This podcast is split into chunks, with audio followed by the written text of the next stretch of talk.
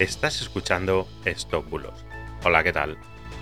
Yo soy Mr. Oizo y hoy te voy a hablar de un phishing suplantando a Leroy Merlin.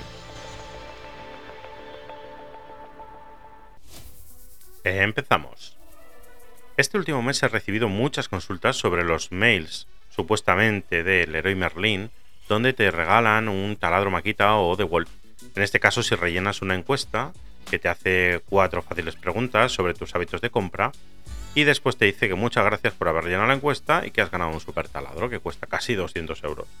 Entonces en ese momento aparece un botón de reclamar y en cuanto le pulsas te dice que tienes que rellenar la dirección, pero justo después te dice que te cobrarán 2 euros para enviarte una supuesta tarjeta regalo, pero lo que te llega no es ninguna tarjeta regalo, te llega una suscripción de 44,95 cada 14 días. Sí, te acabas de suscribir a algo que no sé lo que es, pero que te cobrarán 44,95 cada 14 días.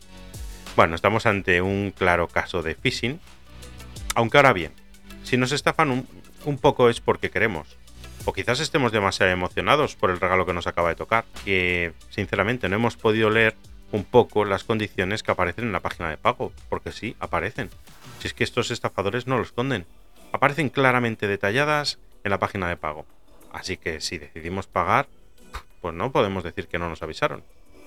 Pero bueno, como siempre, te recuerdo que normalmente nadie regala en plan masivo objetos de cientos de euros así porque sí.